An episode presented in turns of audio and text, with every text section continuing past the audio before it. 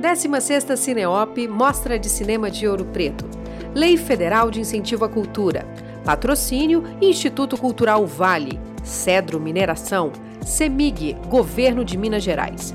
Parceria Cultural Sesc em Minas. Prefeitura de Ouro Preto. Universidade Federal de Ouro Preto, UFOP. Realização Universo Produção. Secretaria Especial de Cultura, Ministério do Turismo, Governo Federal, Pátria Amada, Brasil. Olá, sejam bem-vindas e bem-vindos à 16ª Cineop, Mostra de Cinema de Ouro Preto, o evento da preservação, da história e da educação. Eu sou a Laura Tupinambá e vou estar com vocês acompanhando esse estudo de caso. A 16ª Cineop conta com Lei Federal de Incentivo à Cultura, Patrocínio Instituto Cultural Vale, Cedro Mineração e CEMIG, Governo de Minas Gerais, Parceria Cultural, Sesc em Minas, Prefeitura de Ouro Preto, Casa da Mostra, Instituto Universo Cultural, Apoio, Universidade Federal de Ouro Preto, Rede Minas, Rádio Inconfidência e Café Três Corações, Idealização e Realização Universo Produção, Secretaria Especial de Cultura, Ministério do Turismo, Governo Federal, Pátria Amada Brasil. Obrigada a todos os parceiros pela soma de esforços para a viabilização desse evento. A 16ª Cineop vai até hoje, dia 28 de junho, com uma programação intensa, abrangente e gratuita, aberta para o mundo. Confira a programação completa em cineop.com.br. Esse debate ele aborda o tema a preservação na extensão acadêmica e aborda o fato da preservação audiovisual ainda não estar apropriadamente contemplada no ensino do audiovisual, da arquivologia, museologia e biblioteconomia, de modo que as atividades de extensão tornam-se fundamentais para o desenvolvimento do campo da preservação no âmbito acadêmico.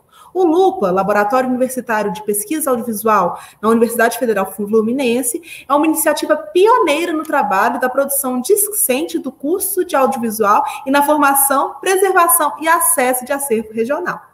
Convido todo mundo a participar, compartilhando esse debate em sua rede. Se você tiver alguma pergunta, manda para a gente no chat, só não esquece de direcionar para quem que você está perguntando, tá bem? Bom, vamos aos convidados. É com muito prazer que a gente recebe João Luiz Vieira, que é professor de cinema da UF do Rio de Janeiro. Olá, João Luiz, bem-vindo. O Rafael de Luna Freire, coordenador do Lupa, também da UF do Rio. Bem-vindo, Rafael. E a mediação é de Tiago de Castro Gomes, que é secretário-geral da BPA, está em São Paulo. Bem-vindo, Tiago. Ao final da transmissão, pessoal, fique ligado que a gente vai disponibilizar o QR Code para acesso exclusivo ao catálogo da 16ª Cineol. Uma publicação tá imperdível, tem inclusive artigos assinados pelos nossos convidados dessa vez. Vou passar a palavra agora para o Tiago, desejar a todos um excelente debate e até logo mais. Obrigado, Laura. É, quero agradecer também aqui o convite da Universo, dos curadores da temática de preservação, José Cantal e a Inês, é, dizer que eu estou muito feliz de estar numa mesa com dois ex-professores meus, é, tanto o João quanto o Rafael foram meus professores na graduação e no mestrado, me ensinaram muito, e também feliz por estar falando do Lupa, né, que é um projeto que eu admiro muito, é, queria que existisse na minha época, sinto um pouco de inveja dos alunos de hoje, por ter esse contato tão amplo com a preservação. Bom, antes de passar a palavra para o João e para o Rafael, eu só queria mencionar duas coisas que acho que são legais para a gente iniciar a nossa mesa. É, a primeira é que a UF, né, como a gente sabe, é uma das poucas universidades no Brasil que possui no currículo obrigatório a disciplina de preservação visual. Então, na minha época, é, hoje com a pandemia está mais difícil, mas naquela época a gente não tinha só o ensino teórico, como a gente chegou a fazer visitas técnicas, né, ao Centro Técnico Audiovisual, Cinemateca do MAN, ao Arquivo Nacional, e essa disciplina tem é, formado vários profissionais para a área, né? É, eu lembro aqui que na BPA, por exemplo, a atual diretoria, nós somos sete integrantes e cinco são ex-alunos da UF. E também no quadro de associados, é, somos atualmente 85 membros, e eu contei ontem, cerca de 20% são alunos, ex-alunos ou professores da UF. Então, o fato dessa disciplina de preservação existir na grade do curso de cinema, é, isso reverbera é, até hoje e, e, na área em geral.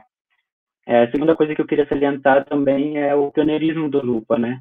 Enquanto em outros países a gente tem arquivos que são relevantes a nível global, e eu estou pensando aqui na Universidade Nacional do Autônomo Médico, que tem a Filmoteca, né, a Filmoteca da UNAM, tem também o and Television Archive da Universidade da Califórnia, dos Estados Unidos, mas aqui no Brasil a gente não tinha nada parecido com isso. Então, em 2017, com o surgimento do Lupa, é, que é considerado o primeiro arquivo de filmes dentro de uma universidade brasileira com foco temático regional, voltado para filmes domésticos, familiares e amadores do estado do Rio, que é que a gente teve, né, a gente começa a ter aí um laboratório dentro de uma universidade. E eu espero que com essa mesa outros professores e alunos animem a criar outros laboratórios de preservação audiovisual em suas universidades. Bom, sem mais delongas, eu vou passar a palavra primeiro para o João, e em seguida o Rafael vai falar, e no final nós vamos abrir para um debate. Então, caso vocês tenham dúvidas, questões, é só escrever no chat que a gente vai lendo e, e debatendo aqui. Muito obrigado, João, e a palavra é sua. Bem, é, boa tarde a todos e todas, e, e agradeço aí, Tiago, pela sua introdução, breve introdução, onde eu me sinto muito implicado. Né? Eu ia falar exatamente, você já deu uma dica aqui para a gente falar da nossa participação no CineOP, né, na participação da BPA. Eventualmente eu toco de novo nisso, porque eu acho muito importante ressaltar esse fato. Né? Eu acho que eu não estou aqui é, a troco de nada. Né? Então, eu também me sinto muito contente né, de estar aqui diante de dois ex-alunos, né, você e também o Rafael, e, e, de outros que devem estar aqui é, vendo, ouvindo né, essa apresentação nossa. Mas eu quero também, em primeiro lugar, agradecer também né, a organização da Cineop por mais esse convite. Agora a gente está aqui dessa forma virtual, né, estávamos comentando aqui antes de começar que a gente está sentindo muita falta, né, além dos abraços, né, da amizade, do carinho de todo mundo, da atenção, de realmente almoçar ali no chafariz, das subidas e descidas nas ladeiras de Ouro Preto, né, de descer ali do solar do Rosário, que eu gosto sempre de fazer, nunca pegando o transporte, descendo a pé para ir até o centro de convenções mas vamos ver se o ano que vem a gente volta, mesmo que seja num sistema híbrido, a gente volta a se encontrar. Mas eu quero agradecer e eu queria elogiar muito esse, esse essa edição em especial. É, ela está sempre integrando né, história, educação, preservação, mas eu acho que está cada vez mais integrada. É, e eu fiquei muito bem surpreso com esse catálogo que eu recebi esses dias, um catálogo de 500 páginas ou quase isso, onde são primorosos os textos curatoriais, os textos da abertura, né, que definem cada um desses campos, e também está apresentando ali o nosso Plano Nacional de Preservação Audiovisual, está lá inteiro, tem uma relação que eu não sei se está completa ou quão completa ela é dos arquivos que a gente tem no Brasil. Então eu acho que é um realmente como tem sido os outros. Eu estou olhando aqui para essas estantes aqui, tem vários os catálogos aí dos festivais que a gente tem participado. Bom, é, o que eu vou falar se relaciona, em boa parte, né, com esses 16 anos da CineOP, né, onde, repetido, repetindo aqui, eu me sinto profundamente engajado, né, é, isso me faz pensar também nos 52 ou 53 anos do curso de cinema. Tá? E isso como eu acho que já ficou um pouquinho claro aqui pelo Tiago, é para mostrar que a, o Lupa, o que a gente vai apresentar aqui, tem uma história, uma história que vai bem para trás, que vai eventualmente lá para o início né, desse, desse curso, quando ele começa muito ligado ao Cine Arte UF. Uma, da, uma razão de existência desse curso é a criação, em setembro de 68, né, pelo Nelson Pereira dos Santos, pelo Fabiano Canosa, pelo Luiz Alberto Sainz é, e outros aficionados de cinema ali de Niterói. Nelson morava nessa época em Niterói, e aí transformam o que era um cinema ali no prédio da reitoria, que era o Cine Cassino, o cinema comercial, no Cine Arte UF. E esse cinema, quando inaugura, ele vira o embrião do curso de cinema da UF, em, que vai começar em 69, o primeiro vestibular em dezembro de 68, ele começa em março de 69 e ele já começa muito ligado à própria Cinemateca do MAN, desde o início, que fornecia já filmes para aquela programação, né? É, enfim, então a relação com a Cinemateca, a relação, por exemplo, com esse conceito de extensão, está muito presente no nosso curso, na medida em que a gente passou a ter lá naquele início, e depois, de volta nos anos 80, houve um período aí de interrupção, marcado principalmente pelo AI-5, né, que desvinculou muito esses cursos de, de, de sua atuação, da sua potencialização, esvaziou mesmo. Né, mas a gente retorna ali nos anos 80, muito ligado ao Cine Arte UF, e tendo aulas de manhã, por exemplo, de história do cinema brasileiro com cópias 35 milímetros, que eram cópias doadas para o nosso curso pelo Nelson, pelo Luiz Carlos Barreto, por Walter Lima, por outros realizadores brasileiros, compunham uma coleção ali que segurava um curso semestral de história do cinema brasileiro com película. Então os alunos iam para o cinema para ver filme, como era assim, né? Para ver filme em película 35 milímetros. Os cuidados já com essas cópias que ficavam na cabine de projeção já estavam ali, já, já, já, já tinha ali, digamos, um germe também, eu acho, dessa necessidade, dessa consciência né, de preservação. Em relação à Cinemateca do Man, ela se amplia mais e ela se, se, se, se, torna mais, digamos, integrada a nossa relação com a Cinemateca, depois, por exemplo, que a gente. Essas aulas que eu estava falando aqui no Cine Artuf aconteciam de manhã, porque à tarde o cinema tinha sua programação normal.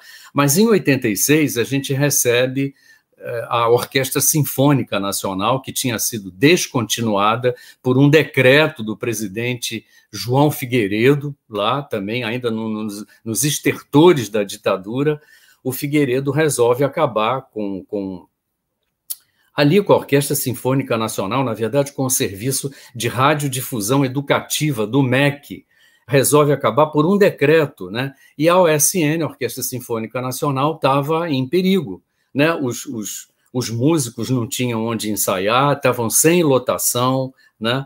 não tinham uma definido uma, um local para ensaiar. E o nosso reitor da época, o professor José Raimundo Martins Romeu, com uma visão assim muito clara, muito como tem sido, né, em tese, lá no início do curso de cinema também, o reitor da época, quando o curso for, foi criado, o professor Romeu resolve transferir a orquestra, faz um, um trabalho muito bem feito e consegue transferir a orquestra sinfônica e seus músicos para a UF.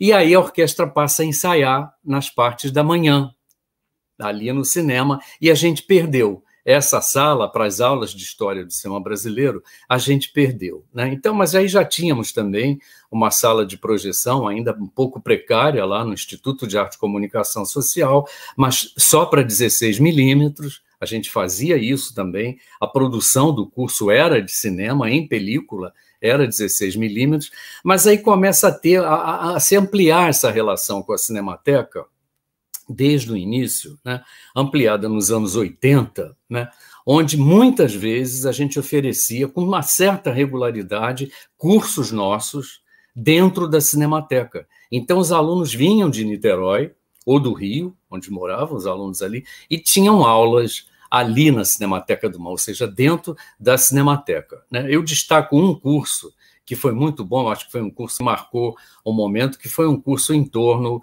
do cineasta David Griffith, que foi apresentado pelo Tom Gunning, que era uma autoridade também no cinema dos primeiros tempos, foi um curso muito bom, mas aquele momento também, além da Cinemateca do Man, a gente fazia cursos no Centro Cultural Banco do Brasil, no auditório da Casa França Brasil, no auditório dos Correios, também fizemos com regularidade, né?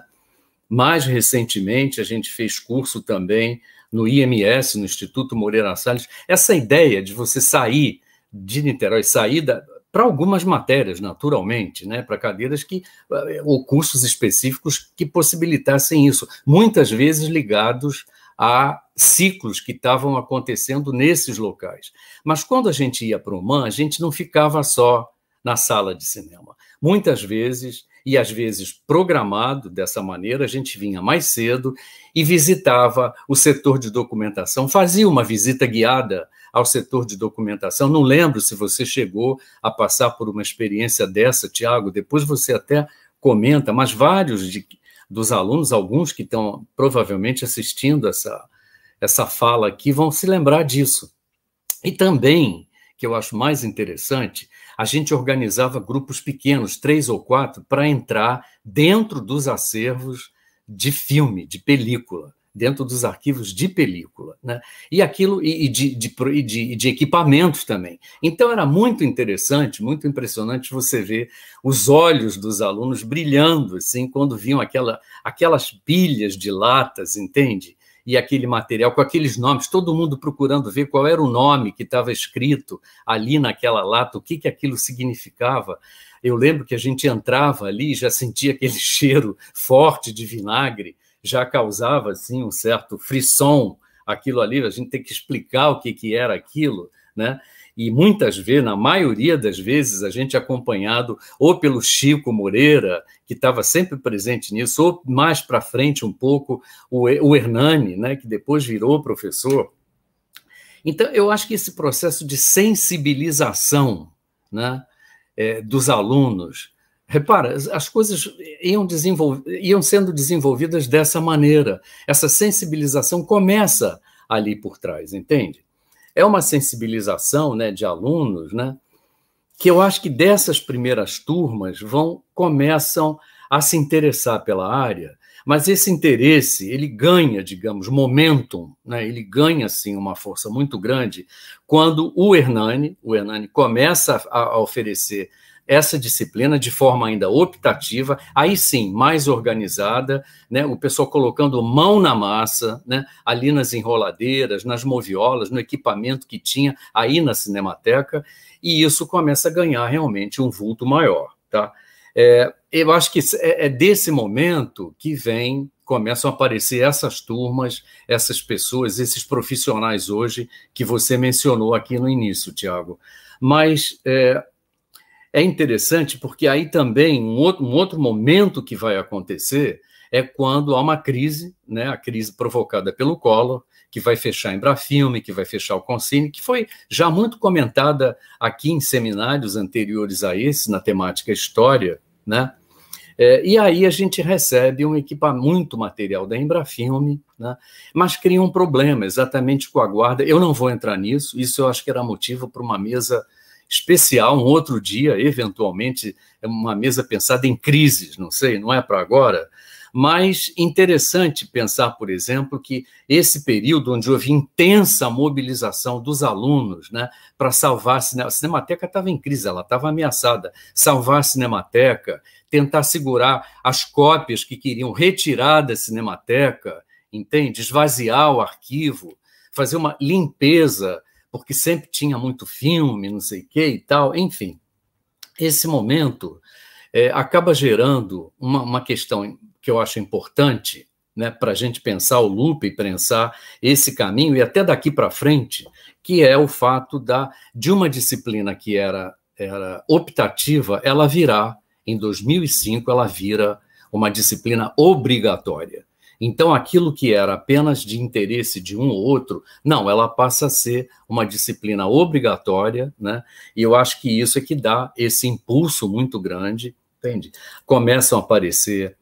É, é, né, assim, é, esses alunos vão se profissionalizando também depois, vão sempre agregando, vão, vão sendo, né, vão, vão se agregando a essas iniciativas. Em 2006, eu acho que é o ano da primeira Cine OP, que é o primeiro festival e ainda é o único hoje no Brasil que né, privilegia essa área. E aí você tem 2005, veja só como essas datas são próximas, né? A entrada, por exemplo, com a entrada do professor Fabiano Nunes, que é o nosso titular hoje nessa disciplina obrigatória, isso ganha esse impulso, né? É, a, a, disciplina passa a se chamar preservação, restauração e política de acervos audiovisuais, né? É, e começa, né? Aí você aí vai, vai indo, ela, ela tá, eu acho que o Cineop vai ajudar muito, o Cineop vai virar além do encontro, além da nossa presença lá em Niterói, no nosso trabalho, vai virar esse espaço de encontro anual, né, e de, de, de convívio, por exemplo, né, de alunos e professores com esse universo nacional né, brasileiro, de outros arquivos, outros profissionais. E eu queria destacar, por exemplo, sempre me impressionou, aí, indo ao encontro do que você falou, Tiago, sempre me impressionou, todas as vezes que eu participei, participo da CNOP, foram várias, né? Sempre me, me, impressionou a qualidade dos debates, a quantidade e principalmente a qualidade das intervenções feitas pelo pessoal da UF, entende? Parece assim que a gente está se jactando, falando de uma coisa, mas eu acho que a gente, sabe, tem que lembrar isso, que essas coisas não saem da noite para o dia, isso tem uma história, isso vem, entendeu? É, enfim, continua tendo esses contatos com, com a Cinemateca, por exemplo. A gente, quando tem. É, eu costumo, em geral, programar pelo menos uma vez por semestre. Não tem dado certo esses últimos tempos, até por conta de pandemia, uma sessão de cinema silencioso acompanhada ao piano, ali pelo Cadu Pereira, que é um funcionário da Cinemateca, ex-aluno lá de trás, também da UF. Então, enfim. Eu acho que é importante isso. Eu vou olhando aqui, eu não sei como é que está meu tempo, mas eu acho que ainda tenho mais alguns minutos. É, eu só queria é, pensar, por exemplo, é, voltando aqui a, a, a UF, né, voltando a, a esse momento, eu acho que como a gente tem visto, né, esse campo de preservação do audiovisual, ele não é novo, né, já não é tão novo na nossa grade curricular, né, desse curso cinquentenário, tá? mas a consequência mais concreta, né, eu já vou abrindo aqui um caminho para o Rafael entrar, a consequência mais concreta e realmente promissora eu acho, desses anos de trabalho, de, desses anos de sensibilização, né, e da introdução dessa área na formação audiovisual de nossos alunos e alunas, né, acontece exatamente com a criação deste LUPA, desse Laboratório Universitário de Preservação Audiovisual, em 2017, que é muito, sabe, eu acho que a gente pode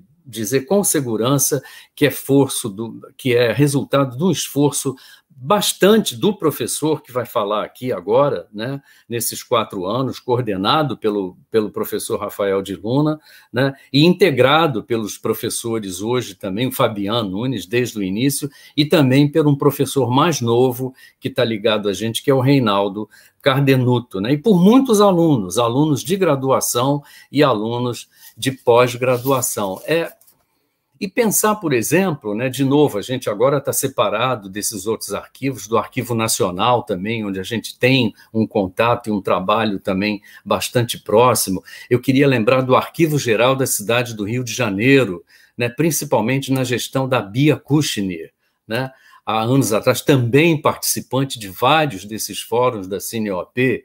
Né, mas eu queria lembrar. É, que o CTAV, estava aqui pensando aqui também no CTAV, eu queria só terminando aqui pensar nessa história da pandemia, né? Esse ano de pandemia que nos afastou é, não só dessa presença da CNOP, mas também desses arquivos, desse contato presencial direto. É só deixar claro assim. No final a gente pode até falar talvez numa utopia se a gente tiver tempo aqui, mas que isso tudo vai passar, né? Isso vai passar, a gente tem que ter a certeza de que isso vai passar, né? É, de que a gente está torcendo para que esse vento, né? Esse vento regressivo, esse vento sombrio, esse vento escuro, né?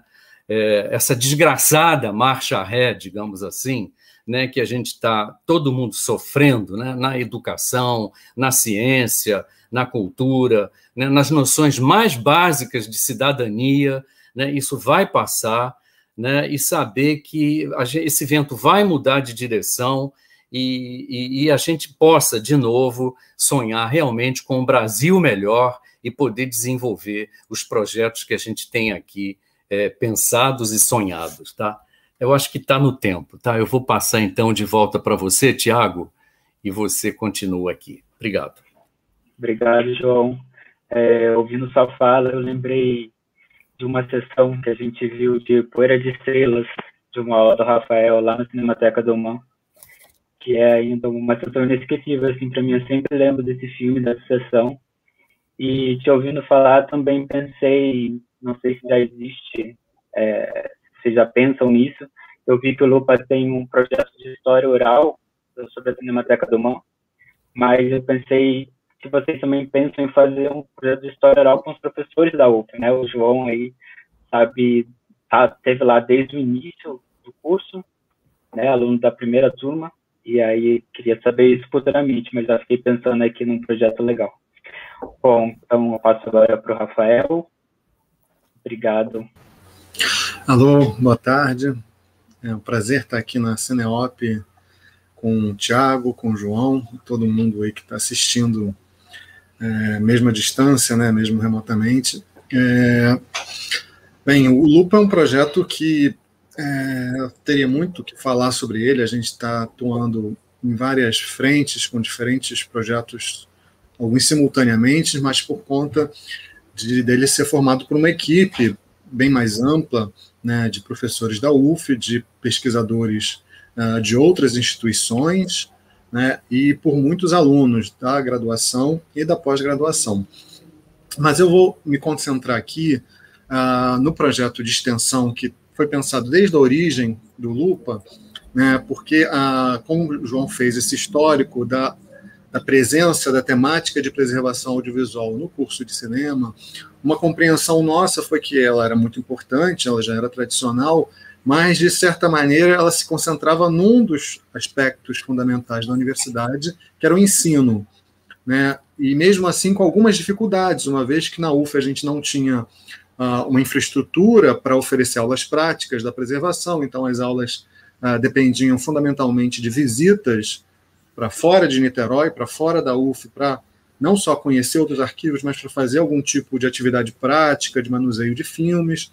E a gente estava com uma, uma, uma, certa percepção de que a gente formava uh, uh, possíveis técnicos de preservação que, para darem continuidade ou aprofundarem sua sua, sua, seu conhecimento tinham que sair da UF.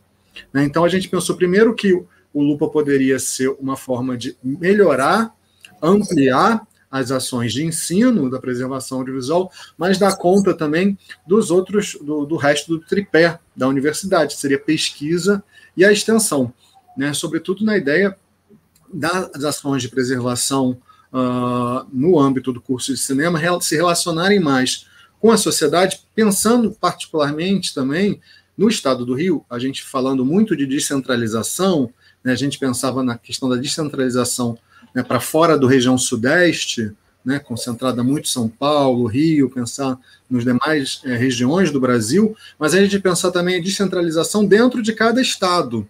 Né? No Rio de Janeiro, a gente tem pelo menos três grandes arquivos audiovisuais, todos na capital. Né? E o restante uh, do Estado do Rio, na verdade, muito pouco atendido por instituições, por práticas, por iniciativas de preservação audiovisual. E a UF, como uma universidade cujo campus principal é em Niterói, mas que, na verdade, se espraia pelo interior do estado do Rio, uh, seria um espaço, eu acho, muito interessante para desenvolver esse aspecto de descentralização. E, ao mesmo tempo, descentralizar também pensar nessa ideia de compartilhar responsabilidades e atuar em conjunto. Então, em que medida a UF poderia entrar de forma mais concreta numa ação de preservação é, do audiovisual para além da universidade, né, nessa perspectiva extensionista, sem repetir ou sem se contrapor, sem ser redundante em relação às ações dos nossos parceiros, Arquivo Nacional, CTAV, Cinemateca do MAN. E aí esse foco em tentar preservar né, o, o, o, a, o cinema não profissional, o cinema amador, que a gente tem uma concepção ampla, que inclui, por exemplo, os filmes realizados no âmbito da universidade, é, é, numa perspectiva mais voltada para o estado do Rio de Janeiro, ou seja, cinema amador fluminense. Então a gente pensou nessa ideia do Lupa se transformar num arquivo de filmes, embora a gente não tenha ainda a gente já contou, por exemplo, com ah, muitas assessorias, né? A Fernanda Coelho é recente integrante do Lupa, visitou a gente para a gente pensar na, na, na, questão da conservação de filmes, a gente ainda tem essa questão precária, e a gente, por isso, não ah, partiu para uma prospecção ativa de acervos, mas só a existência do Lupa já fez com que a gente recebesse uh, doações, fomos procurados e a gente não foi ativo na prospecção, mas fomos muito ativos na recepção, na resposta ativa a quem nos procurou, e assim a gente começou a formar, desde a sua concepção, já um pequeno acervo de filmes, especialmente é, de acervos domésticos, familiares, de realizadores. Uh, uh, ou cujas pessoas foram filmadas no Rio de Janeiro. Né? E desde o início, quando a gente pensou em trabalhar com filmes em bitolas estreitas, como nosso primeiro foco, né, o cinema amador em película, a gente percebeu que, embora a digitalização não seja preservação, no nosso foco ela é fundamental. Em primeiro lugar, porque a gente trabalha com filmes amadores que, em grande parte, são realizados em película reversível, ou seja, do negativo se gera cópia, né? Uh, e quase todos, obviamente, não tendo uma perspectiva comercial, são materiais únicos.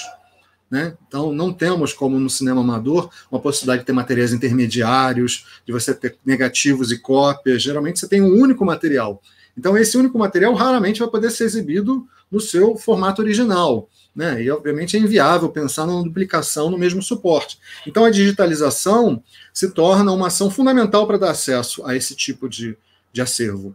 É, e aí, desde o início, desde lá, quando a gente pensou, antes de 2017, né, de 2017 foi o Lupa, a gente pensou em 2014 numa Cinemateca Universitária Fluminense, que foi desdobrada no Lupa. Então a gente já está falando nisso há aí quase 10 anos. A gente pensou que era um projeto pioneiro atuar na prospecção né, de acervos familiares e digitalizá-los gratuitamente para aqueles que nos nos procurassem, inspirados em iniciativas que a gente já tinha contato, inclusive do Texas Film Archive, cuja diretora foi uma das convidadas, né, na época que ela era presidente da minha, foi uma das convidadas da Cineop. Né, a gente teve a oportunidade uh, de conversar com ela, Caroline Freak.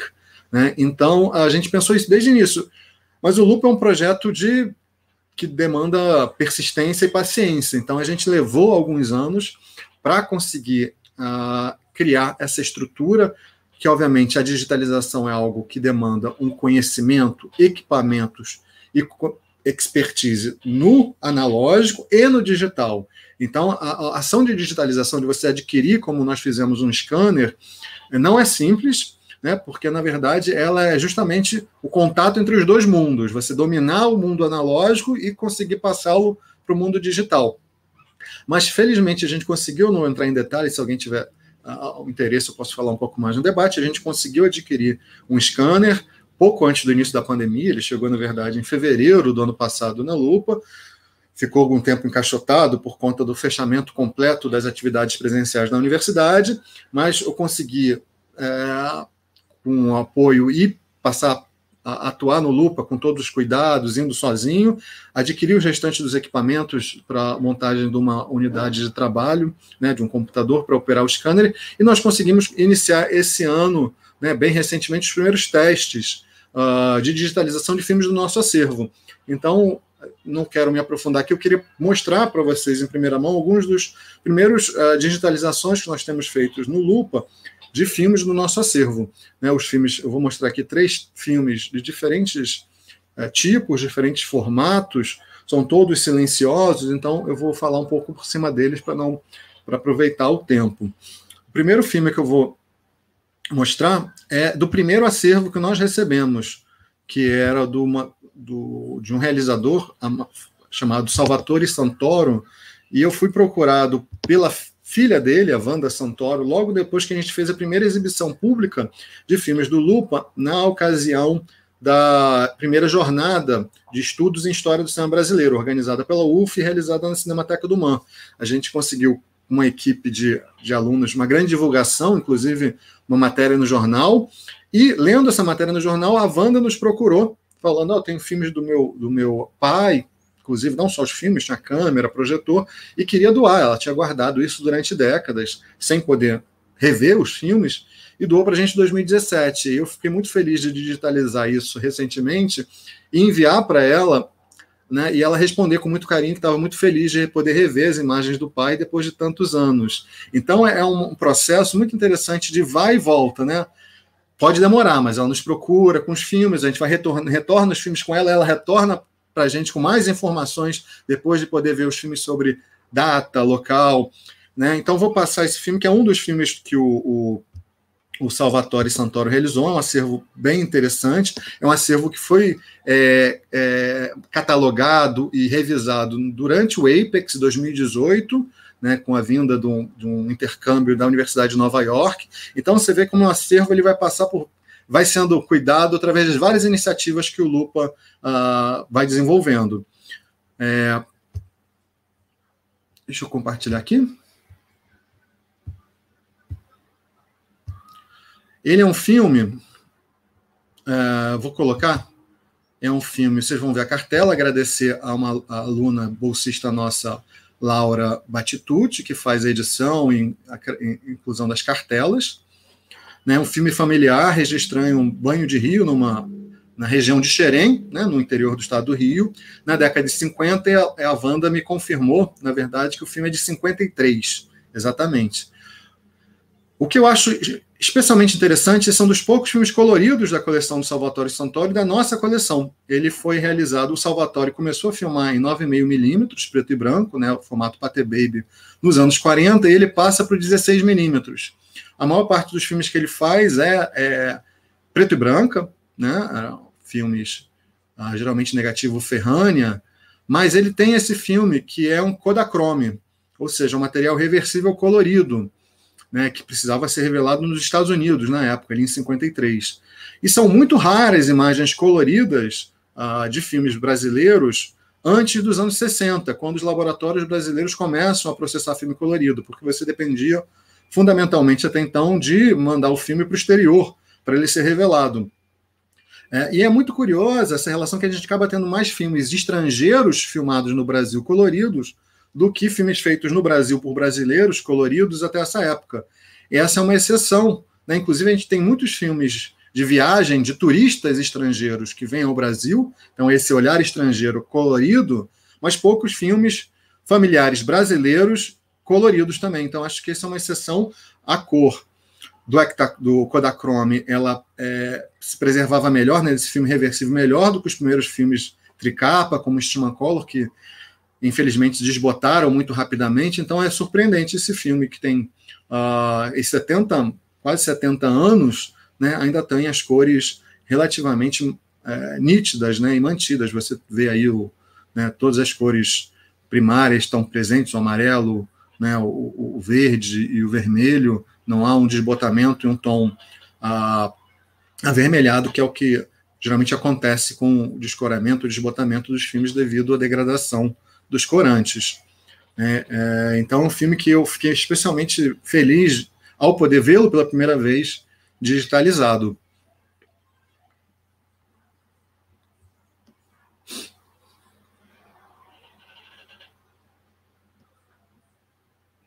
Eu vou interrompê-lo para passar os demais filmes.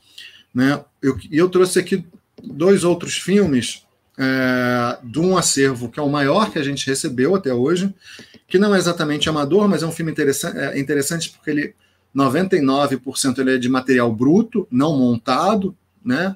que era de um cinegrafista chamado Esdras Batista, uh, e tem muitos negativos e cópias não montadas de imagens documentárias que ele filmava. Ele foi durante muito tempo funcionário público da Prefeitura do Rio de Janeiro, então Distrito Federal, e depois do INAMPS, uh, e filmava fatos do, do acontecimento.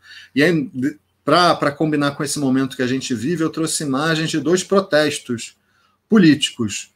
Né? O primeiro que eu vou mostrar aqui é. Deixa eu compartilhar novamente. É um filme que uh, eu tive que pesquisar, né? É pesquisa muito associada a a preservação para saber exatamente do que se tratava, porque a gente tinha informações muito sucintas e algumas até equivocadas na, feitas a posteriori na escrito na lata dos filmes ou nos estojos, né, às vezes muito genéricas, mas deve ser anos 50, deve ser anos 60. Né, e eu tive que pesquisar através das imagens para ver exatamente do que, que era. Né, e eu pude. Uh, eu vou até depois perguntar aqui se alguém adivinha o chute que eu fiz para adivinhar a idade, a, a, data do filme, né? Que era um protesto dos estudantes da Faculdade Nacional de Arquitetura e da Escola Nacional de Belas Artes da então Universidade do Brasil atual FRJ, em abril de 53, pelas faltas de condição de funcionamento da escola. Né? A escola é onde é hoje o Museu Nacional de Belas Artes, ali na Avenida Rio Branco, e os alunos vão fazer um protesto na rua, em plena Avenida Rio Branco. É, o que acontece é que, poucos anos antes, tinha sido criada a Faculdade de Arquitetura, desmembrada da Escola Nacional de Belas Artes, mas ela é criada sem sede. Ainda estava em construção o prédio onde deveria abrigar a escola na, no Fundão, na Ilha do Fundão. Então, os alunos de arquitetura ingressam na universidade tendo que ter aulas improvisadamente no prédio da Belas Artes. E aí você tem várias referências às aulas no porão da universidade, da, dos alunos de arquitetura e de belas artes, num prédio, obviamente, que já estava ah, com pouco espaço, que era essa Escola Nacional de Belas Artes. Então, eles vão às ruas, os estudantes, protestar contra o reitor por promessas e mais promessas que não são cumpridas de uh, abrir um espaço para para esse curso novo. Aqui é uma referência que foi o que me ajudou a datar o filme, né? Uma comparação com uh, a sala lotada com a premiere do filme O Cangaceiro, que ocorreu justamente ali no início de 53, na época dessas então é interessante também, é um trabalho que eu já tinha vinha, fazendo nas disciplinas de preservação, de estimular a pesquisa a partir de registros fílmicos sobre o qual você não tem tantas informações, que você busque em outras fontes, principalmente jornais de época, e que ajudem a, a datar, né, identificar o tema do, desses materiais. Eu acho que, ou seja, como um acervo que o Lupa está criando, também é, desenvolve elementos muito bacanas para serem utilizados em sala de aula, não apenas, obviamente, na aula de preservação, mas inclusive em outros cursos. Né? E aí essas imagens são muito interessantes para pensar, inclusive os alunos verem universitários de, de décadas atrás protestando, às vezes, por, por pautas muito semelhantes a que eles protestam, pensando, por exemplo,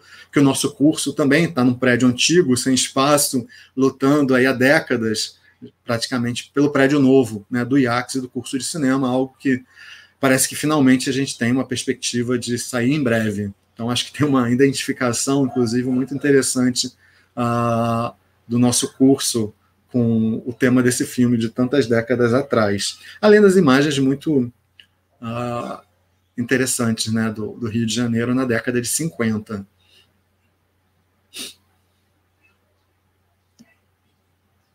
Esse aí já está no, no, final do filme. É interessante também essa, essa forma de protesto né, dos estudantes irem desenhar nas ruas. E para terminar, o último filme que eu queria mostrar é uma raridade também. O Esdras era um cineasta que foi filiado ao Partido Comunista Brasileiro e ele filmou várias lideranças políticas, como Luiz Carlos Prestes, Leonel Brizola, né, são deles as únicas imagens em movimento do Graciliano Ramos, por exemplo. E eu vou mostrar aqui umas imagens que a gente também digitalizou. Até coloquei no Instagram do Lupa para ver se alguém adivinhava uh, o que eram. Né? Mas são só dois minutinhos para eu encerrar a minha apresentação.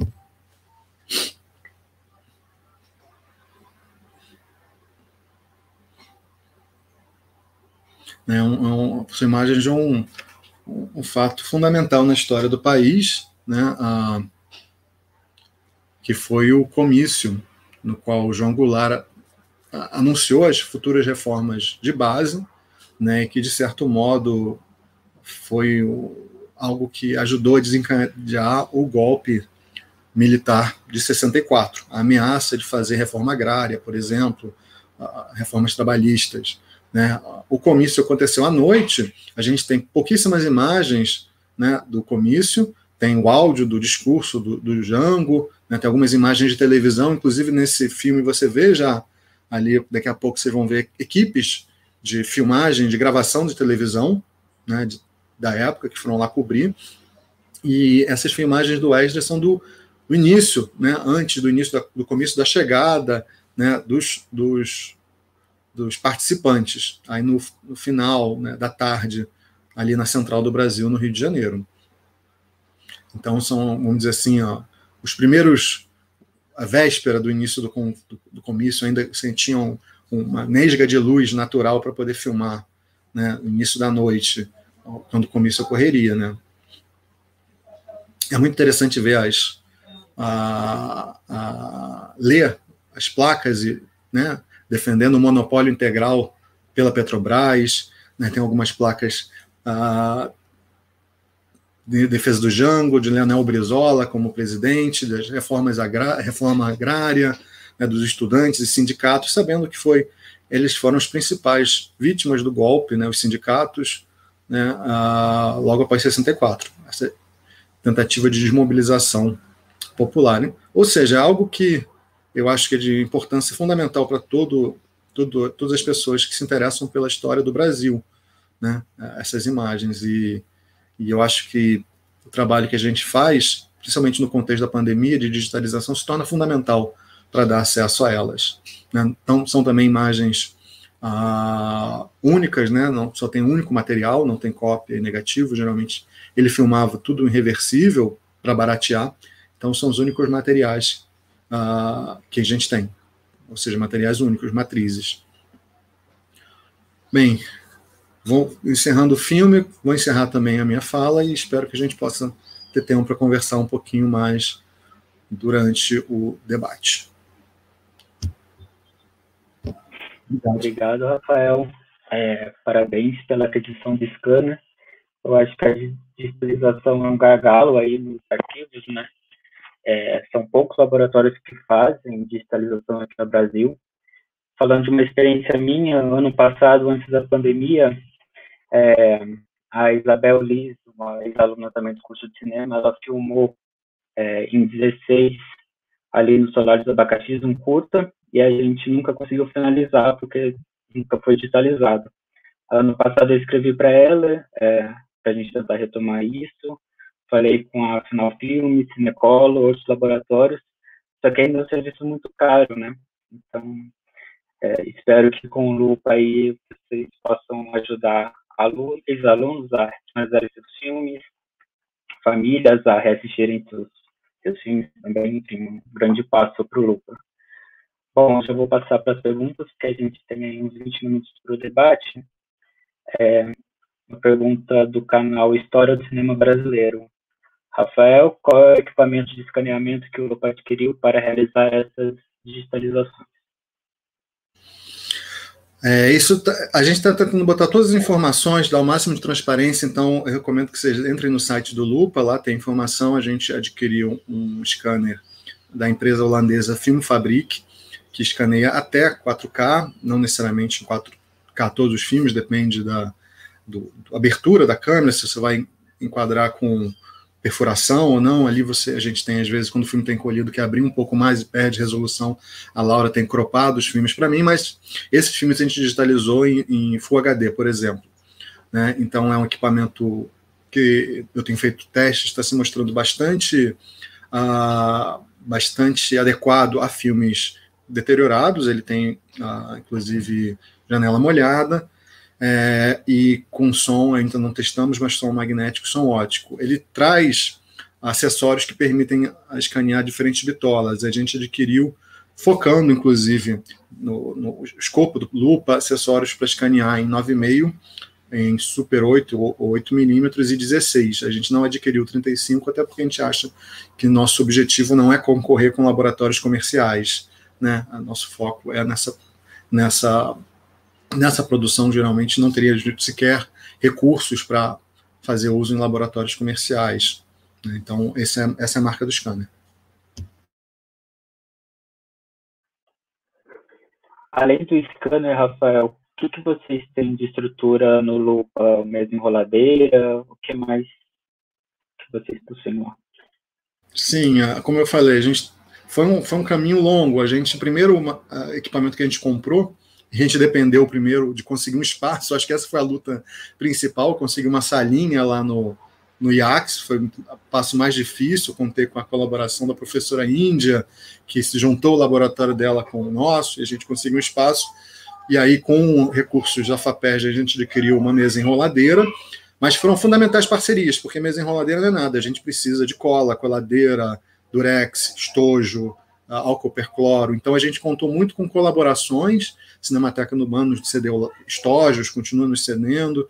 A gente teve uma colaboração, foi fundamental na realização do Apex, uh, em que trouxeram para a gente doações de uh, fitas, pontas, uh, tiras de medição de acidez, esses materiais que são básicos do dia a dia, mas que só são vendidos no exterior e chegam muito caros, então a gente contou com isso contou com doações, às vezes a gente usa equipamentos, por exemplo, que eram utilizados para fazer filmes amadores, pequenas moviolas de para edição de filme Super 8 que hoje a gente usa para revisar, né? E então a gente criou, acho que foi fundamental, toda a estrutura para visionamento, revisão, limpeza de filmes, uh, nessas bitolas especialmente, a gente tem dificuldade, por exemplo, do 9,5, que ele não fabrica material, gente nem encontra material que você possa adaptar, então a gente tem que adaptar. A gente conta com colaboração, às vezes, de, a, a, a, por exemplo, do Diogo Rainbow, que, que fez em, em impressora 3D alguns adaptadores para 9,5. Então, a gente ó, teve que trabalhar nesses anos para lidar com os materiais, porque quando você vai escanear, você tem que primeiro preparar o filme. Você tem que botar ponta, tem que limpar, tem que revisar. Então, não adianta comprar um scanner se você não consegue, uh, não tiver experiência, os insumos e os equipamentos para manusear os filmes que você vai escanear. Então a gente adquiriu é, esse material antes, e além de, de, de do, do, scanner, teve que comprar um computador, monitor, e agora a gente está lidando, pensando como é que a gente vai a, lidar com a, a preservação digital desses arquivos de tamanho enorme, então a gente vai investir agora, vamos pensar se a gente vai comprar um driver LTO ou um, um NICE, o que, que a gente vai fazer, é o próximo caminho. É, já aproveitando esse gancho, tem uma pergunta do Alexandre Bandeira. Como é feito o arquivamento das digitalizações? Pensa em alguma forma de difusão das digitalizações? Sim, a gente a ideia é que a gente coloque tudo, todos os filmes em baixa resolução. Esses arquivos aqui são em MP4. Uh, ah, coloque tudo no nosso site. Por isso a gente coloca com marca d'água, mas para visionamento absoluta. A gente quer que tudo que seja digitalizado seja ah, totalmente acessível para fins de pesquisa, consulta, né, não para uso comercial, mas a gente vai pensar até no licenciamento para reuso ah, e para atividades internas da universidade. Né? Ah, a gente tem está pensando, a gente escaneou, eu fiz esses testes em AVI, mas ele permite escanear em DPX, mas que o DPX vai trazer esse, essa grande questão de, de, um volume de arquivos maiores, ou seja, a gente está ainda fazendo testes, inclusive por conta da necessidade da gente estabelecer melhor o, o, o fluxo de trabalho no ambiente digital. Alguém perguntou aí, os filmes não passaram por nenhum melhoramento, a gente só cropou os filmes, que eu escaneei em janela mais aberta, uh, e a Laura fez as cartelas, mas a gente simplesmente, até a gente tem passado várias conversas, a gente teve uma consultoria do Apex recentemente sobre escaneamento, e a ideia é escanear uh, de forma que depois, quem quiser intervir, possa intervir, etc., mas escanear da forma mais uh, sem a menor intervenção, inclusive tentando manter um contraste baixo das imagens, etc. O scanner que você citou, ele tem um software, então, ou vocês estão Sim, ele vem com software é, da fábrica, uh, com uma licença gratuita para a gente usar, mas é um scanner de operação do scanner. Ele você consegue regular igual um telecine, você regula né, a colorimetria do filme na hora de escanear, mas a gente quer pensar em, futuramente em fazer alguma parceria para também trazer a prática de restauração para dentro do loop da universidade. Né? Para isso a gente precisa de uh, software e de expertise. Né? Pessoas que façam treinamento, etc. Eu acho que é um caminho possível também. Sim. É, uma pergunta que pensei aqui agora também é sobre a documentação, né? Se vocês estão com uma base de dados, como é que está sendo a catalogação do que vocês estão recebendo, catalogação que está sendo digitalizado, né? Como é que é muito trabalho no arquivo, então eu sei que são etapas, mas como é que está sendo isso? A gente tem, a gente criou uma base de dados. Uh, eu passei por um, eu fiz um workshop na MIA sobre uma base de dados que é paga, mas tem um pacote gratuito, que é a Airtable, que ela combina o Excel com o Google Sheets, e eu achei muito prática. A gente tem feito a catalogação do nosso acervo uh, nessa base. Você pode exportar em CLV, então você tem um backup em formato aberto. mas a gente estava, até a pandemia, envolvendo os alunos para fazer a, a, revisão dos materiais. Né? Então, a gente não revisou ainda todo o nosso acervo, a gente tem revisado, acho que já 100, 100 itens, de um conjunto talvez de 200, mas não o acervo Esdras Batista. O acervo Esdras Batista são mais de mil latas. Ele, a gente, a Laura Batitucci, essa nossa aluna está até assistindo, ela fez um projeto que foi aprovado no edital da prefeitura para catalogação exclusiva desse acervo, contratação de bolsistas, porque ele ainda vai ser um trabalho enorme. Então, ele, a gente considera ele fora do acervo porque ele é um acervo tão maior do que todo o nosso acervo que ele tem um tratamento à parte. E a gente digitalizou essas duas únicas imagens do acervo para mostrar um pouco o acervo, mas ele ainda está. A gente recolheu ele do doador em 2019, né, encaixotado, e a gente ainda está desencaixotando, abrindo o acervo, porque tem, eu diria que pelo menos 30%, 40% dele já está bem deteriorado, então a gente tem que fazer também essa triagem antes e catalogar. Aí esse é um trabalho que vai demandar uma equipe exclusiva para ele.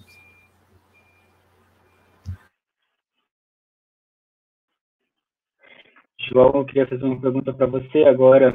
É, a sua disciplina é uma disciplina introdutória no curso, né? Acho que foi lá que eu aprendi o beabá do cinema. Não entrei sabendo muitas das coisas que, que você me ensinou. E eu quero saber se esses filmes do Lupa, do trabalho com Lupa, têm sido um pouco absorvido pela, por essa disciplina. Assim. Você está sem áudio, João.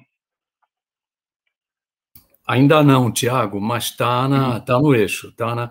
A gente olhando, por exemplo, reparem o que a gente acabou de ver aqui, essa relação, por exemplo, entre uma macro história e uma história do cotidiano. Repara como é interessante, como esses filmes são importantes. Né?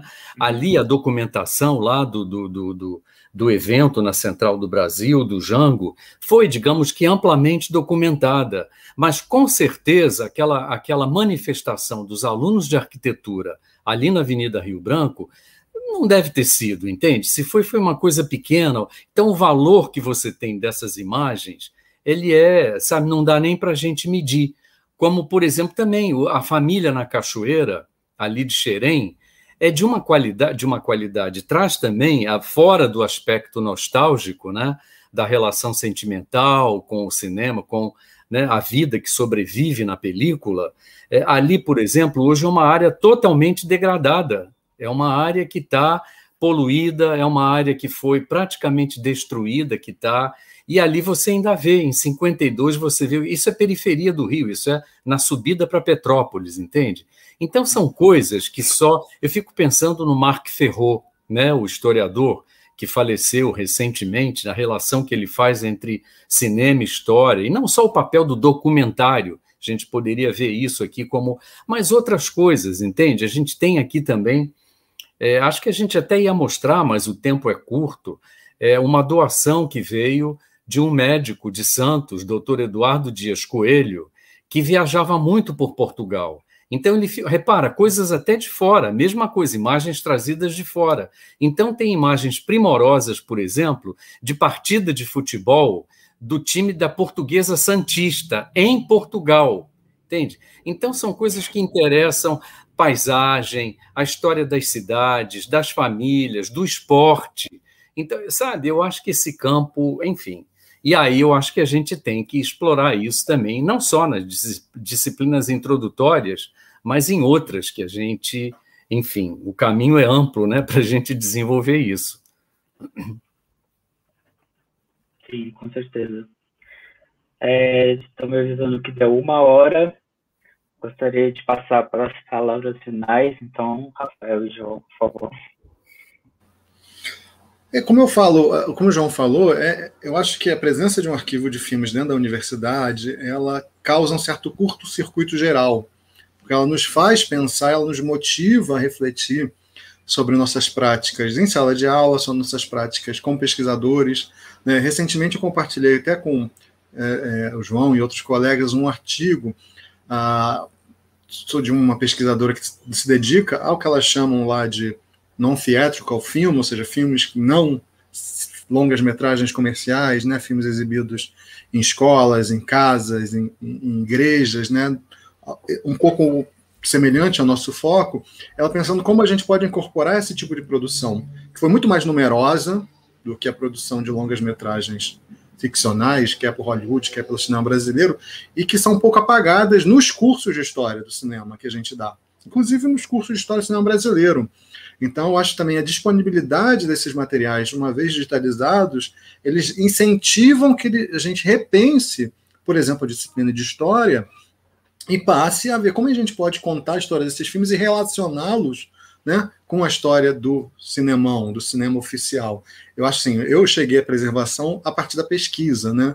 Uh, então, é, eu sempre busco, e eu acho que é, é algo que é muito proveitoso, né, pensar para além da preservação em que outros campos uh, de pesquisa isso nos faz repensar o, o que a gente assume. Então, acho que o papel da universidade é justamente provocar reflexão.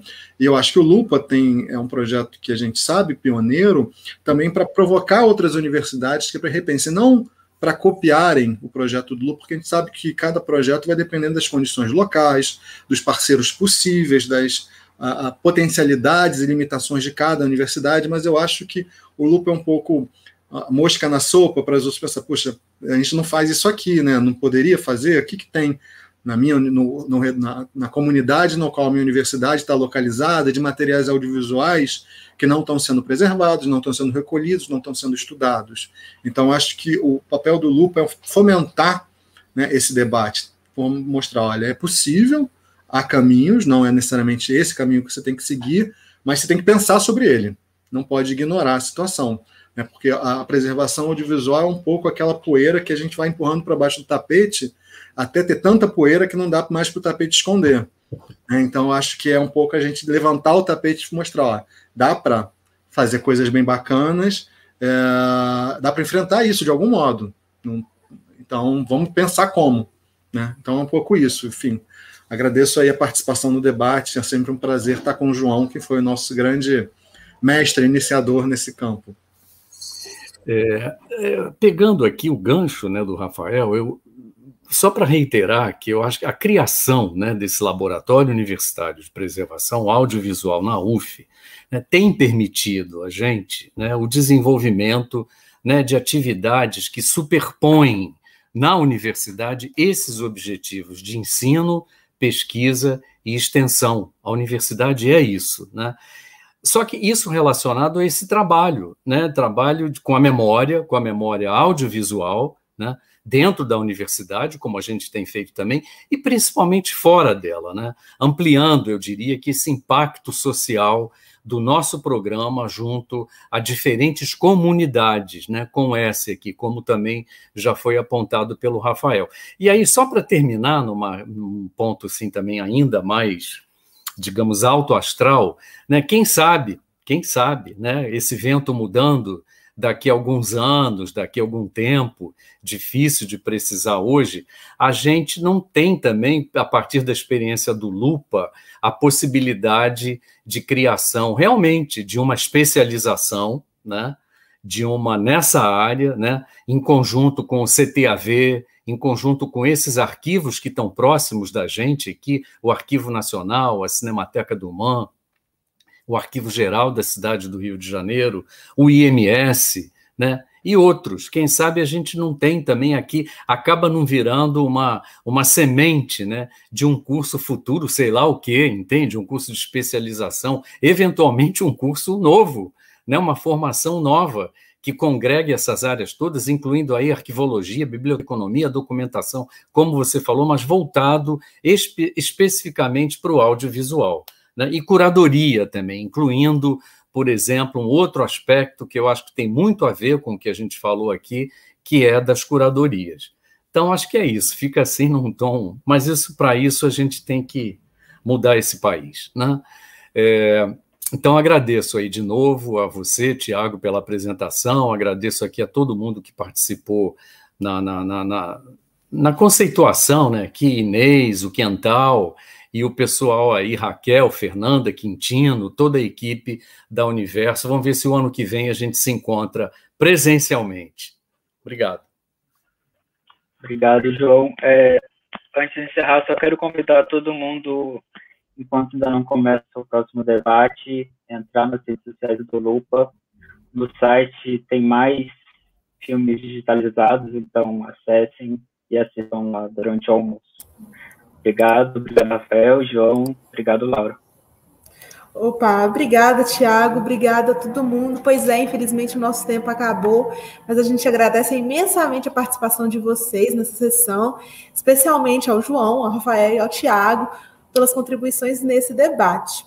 A gente convida você a rever esse e os outros debates no YouTube da Universo Produção, tá? Tá disponível lá, gente. Se inscrevam no canal, sigam as nossas redes sociais e fiquem por dentro de tudo que acontece nesse encontro que trata o cinema como patrimônio.